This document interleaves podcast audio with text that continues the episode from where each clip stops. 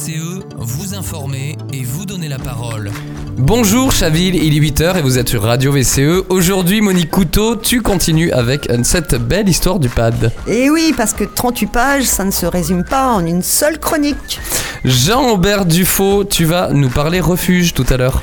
Bonjour Jonathan, alors euh, aujourd'hui nous allons parler d'un sujet auquel euh, beaucoup d'entre nous ont été confrontés, à savoir euh, que faire si je trouve un animal blessé ou abandonné ou vers qui me tourner? Et enfin, on terminera l'émission avec Alain de Frémont qui va continuer sa balade artistique dans Chaville. C'est très joli Bonjour Jonathan, bonjour à tous. Continuons, si vous le voulez bien, notre balade dans Chaville à la rencontre des œuvres d'art en plein air. Tout de suite, Monique Couteau, dossier du quotidien.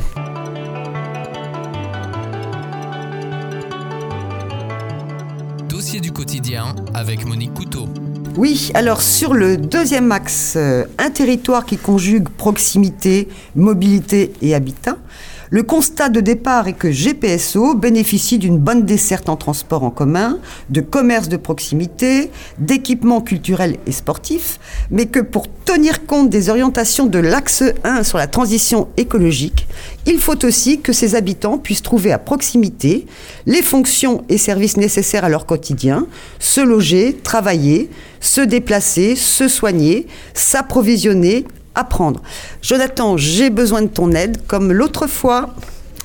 Alors, du coup, on continue comme la dernière fois. Oui. Pour orienter et accompagner l'organisation des mobilités sur le territoire, quatre orientations. Orientation 10, donc la suite. Soutenir le renforcement du réseau de transport en commun. Orientation 11, développer la pratique des mobilités actives comme levier favorisant la santé. Orientation 12, limiter l'usage de la voiture individuelle et sa place dans l'espace public. Orientation 13, accompagner l'organisation d'un réseau de logistique du dernier kilomètre. Oui, il s'agit donc ici d'accompagner la ligne 15 du Grand Paris Express et le prolongement de la ligne 12 du métro jusqu'à Meudon et Sèvres, de renforcer la Seine comme un corridor de mobilité, de renforcer les liaisons entre les différentes communes et tous leurs quartiers, et bien sûr de poursuivre l'aménagement d'un réseau cyclable continu et sécurisé, avec des stationnements pour les vélos, et tout autant permettre une circulation des piétons sécurisée également dans l'espace public. Donc, un des moyens est de limiter les stationnements de véhicules individuels pour inciter à d'autres mobilités et tout autant réguler ceux des véhicules de livraison nombreux depuis le développement du e-commerce. Ensuite, pour structurer un réseau de centralité équilibré, animé et fédérateur, trois orientations. Orientation 14, structurer un réseau de centralité aux fonctions multiples à l'échelle du territoire, autrement dit une répartition de quartiers dynamiques équilibrés sur le territoire. Orientation 15, déployer des lieux de vie qualitatifs offrant un cadre de vie agréable aux citoyens. Orientation 16, offrir des services et des équipements pour toutes les générations dans une logique de parcours de vie in situ. Il faut donc soutenir le maintien d'activités artisanales, tertiaires, commerciales, de services et d'équipements, et en créer d'autres là où ça manque. Rechercher également la mixité fonctionnelle entre des immeubles de logement et des rez-de-chaussée d'activités diverses. Renforcer les espaces récréatifs parcs, jardins, espaces sportifs, sans oublier l'animation et la culture, particulièrement en direction des jeunes. Il faut également tenir compte des besoins des jeunes actifs et des étudiants. Et bien sûr, répondre à la question centrale de la désertification médicale par la création de centres de santé et l'accompagnement de la restructuration de l'hôpital Ambroise Paré. Pour poursuivre, une évolution raisonnée de la population en cohérence avec la capacité d'accueil du territoire, trois orientations. Orientation 17, fournir une réponse adaptée aux tendances démographiques et aux caractéristiques du territoire. Orientation 18, développer une offre de logement pour tous améliorant la fluidité du parcours résidentiel. Orientation 19, favoriser le mieux vivre dans son logement. Là, il s'agit de favoriser les conversions de bureaux au logement. Ce sera le cas pour euh, l'entreprise Identicar qui habitait à Chaville avant et qui est partie. De faciliter la requalification des logements anciens. De permettre la division des grandes maisons ou des extensions ou surélévations de construire du neuf en prenant en compte les capacités de densification de chaque quartier, mais aussi d'anticiper les évolutions des familles et l'adaptation du logement au cycle de la vie, les besoins de maintien à domicile par exemple et de maisons de retraite ou de résidences seniors. Il faut aussi faciliter l'accès des jeunes au logement et celle des travailleurs, produire et répartir de façon équilibrée des logements sociaux. Mais ici, on ne parle absolument pas du type de logements sociaux et en particulier, on n'évoque pas les besoins en bas loyer, par exemple.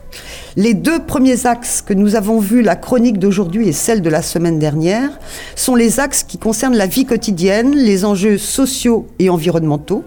Tout dépendra ensuite de comment le règlement qui doit être élaboré inscrira les choix et tranchera dans les priorités et les contradictions éventuelles entre les orientations d'une part et d'autre part les spécificités de chacune des communes, voire les spécificités des différents quartiers de chaque commune. Merci Monique pour rappel. Si vous voulez approfondir ce document, rendez-vous sur le site de GPSO. Il est évidemment important que les citoyens s'expriment au moment de l'enquête publique. Euh, il nous manque encore bien, euh, il nous manque bien encore deux axes, Monique. Mais oui, Jonathan, c'est pour la prochaine émission. Tout de suite, la chronique, la chronique terre à terre avec Jean-Aubert Dufaux.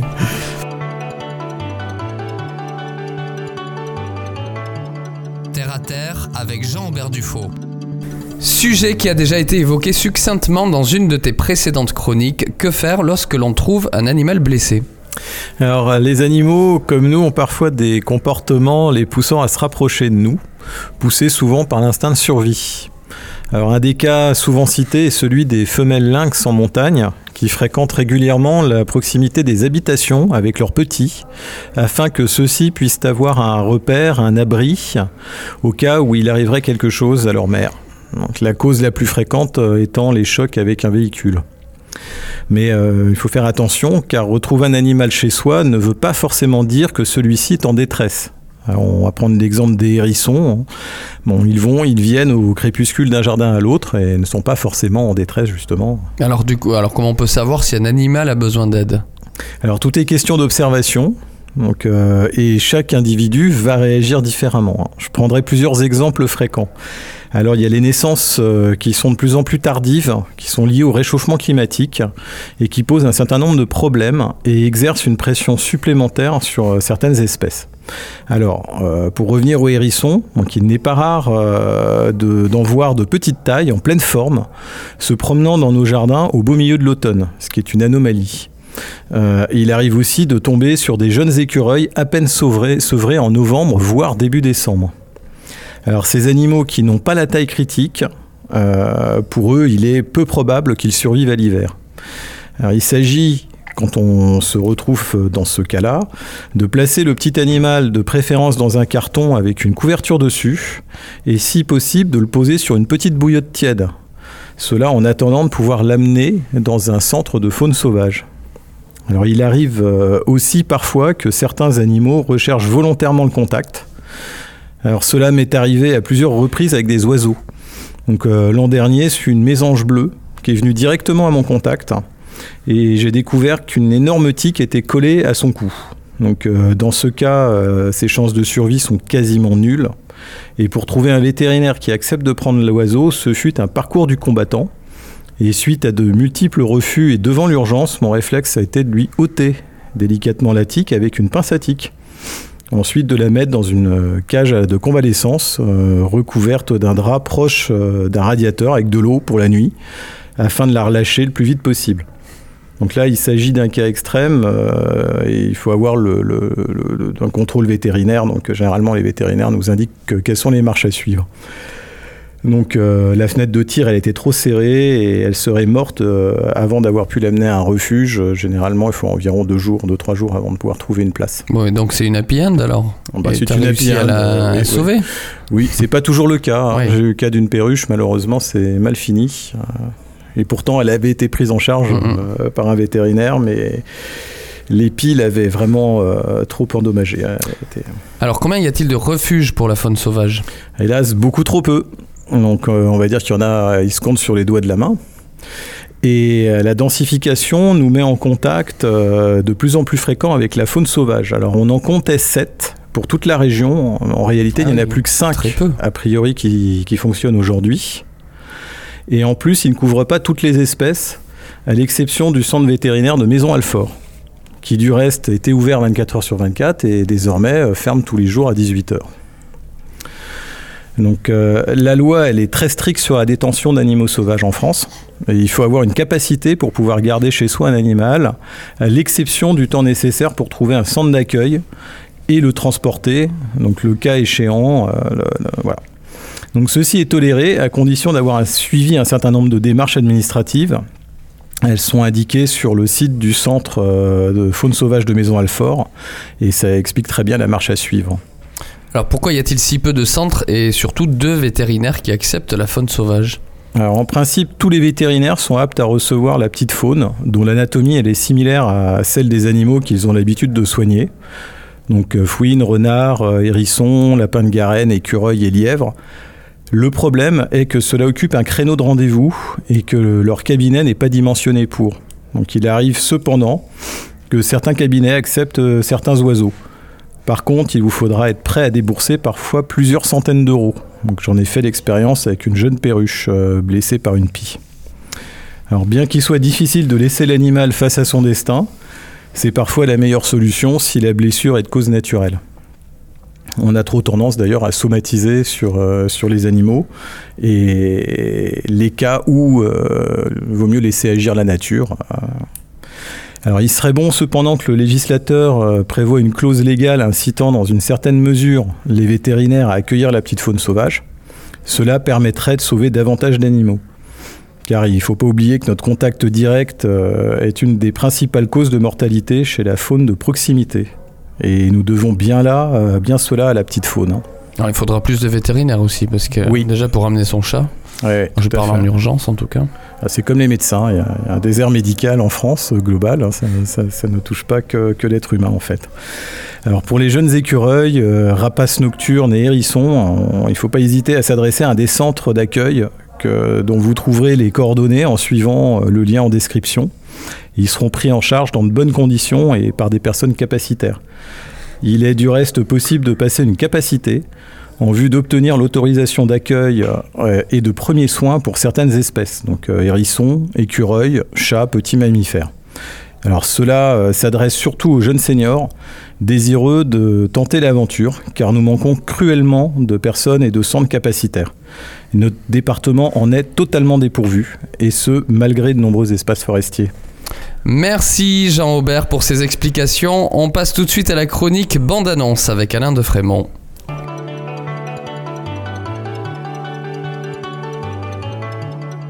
Bande-annonce avec Alain de Frémont.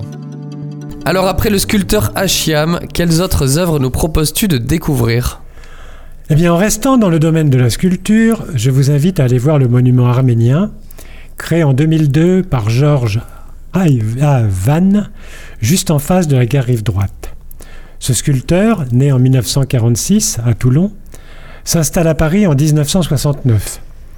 Là, il s'adonne à des tâches alimentaires avant de séjourner à plusieurs reprises en Italie, où il se familiarise avec le travail du marbre. Il se consacre exclusivement à son œuvre à partir de 1983, en s'exprimant à partir de bronze à patine vert, comme le montre l'œuvre de la gare Rive Droite. Et Victor Douek, alors tu, tu nous en avais pas parlé la dernière fois là? Euh, Victor Douek, oui, je vous en avais parlé, mais je vais vous en reparler aujourd'hui. Il a vécu un, quelque temps à Chaville et on peut découvrir les deux œuvres, deux de ses œuvres, La Farandole, qui, est située rue de Barnette, datant de 2007, et le buste de Jean Moulin, bronze de 2006, avenue de la Résistance devant le collège. Ce sculpteur égyptien a poursuivi ses études artistiques à l'école des beaux-arts du Caire, puis à l'école des beaux-arts de Paris à partir de 1949. C'est la ville de Chaville qui nous a fait découvrir cet artiste. Alors si on poursuit notre promenade euh, artistique, est-ce qu'on a d'autres œuvres à découvrir? Eh bien oui, en face de l'école du Muguet, vous Ah avez oui, une fontaine lavoir. Euh, sur l'autre rive, vous pouvez voir un buste de Marianne d'un auteur inconnu que l'on peut voir boulevard de la République. La stèle du général de Gaulle de Christian Wouter, érigée en 1988.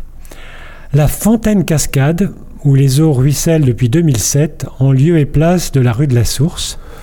Et enfin, la très belle sculpture de Rainov Boyon, L'éveil, que l'on peut admirer dans le petit square au début de la rue de Jouy, depuis le début des années 2000. Cet artiste bulgare, né en 1921 à Sofia, s'est éteint en 2005 à Antony, dans les Hauts-de-Seine. Émigré en France en 1946, il s'y fera, naturaliser. Trois de ses sculptures sont érigées à Paris, ainsi que dans plusieurs villes des Hauts-de-Seine, dont Chaville, où il eut un atelier de 1968 à 1973.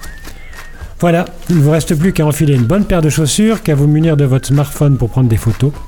Et en route pour la découverte de notre patrimoine artistique chavillois. À la semaine prochaine. Merci Alain, c'est la fin de cette émission. On se retrouve la semaine prochaine pour une nouvelle émission. C'était Jonathan Denuy sur Radio VCE.